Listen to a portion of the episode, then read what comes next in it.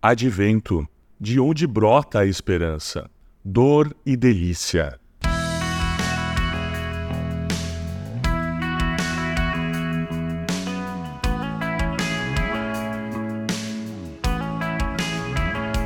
Mais de dois mil anos atrás, uma jovem mãe tomou seu bebê que acabara de nascer, envolveu em panos e colocou em uma manjedoura, porque não havia lugar para eles na hospedaria.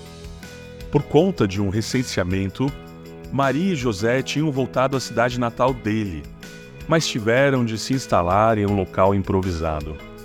Mais tarde, o recém-nascido foi posto em objeto inusual que normalmente recebia o alimento dos animais. Perceber a precariedade que permeia o episódio do nascimento de Jesus acentua ainda mais a radicalidade da narrativa da encarnação. Não só a situação era precária, mas a sua nova condição também. Um bebê cujo pequeno crânio poderia ser esmagado por uma mão, como lembra o escritor Frederick Bonher. Esse pequeno ser era Deus, se vestindo da nossa vulnerabilidade, fazendo-se carne, humano. Emanuel, o Deus conosco, o Filho do Homem, como depois se auto-intitulou diversas vezes durante seu ministério. Expressão, expressão que talvez hoje fosse melhor traduzida por Filho do Humano ou Filho da Humanidade. Sabemos bem o que é ser humano sabemos a dor e a delícia de ser o que somos, como cantou Caetano Veloso. Mas será que Deus sabe? Nós descobrimos que sim.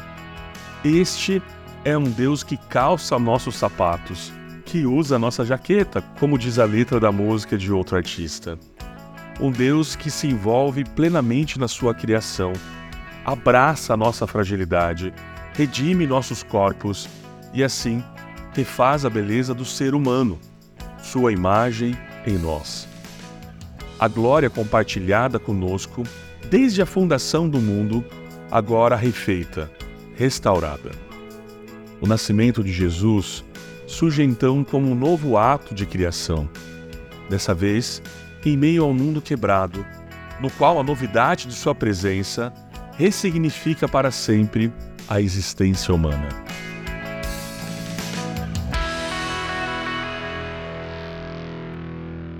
Você ouviu o podcast da Igreja Evangélica Livre em Valinhos. Todos os dias, uma mensagem para abençoar a sua vida. Acesse www.ielve.org.br ou procure por IEL Valinhos nas redes sociais.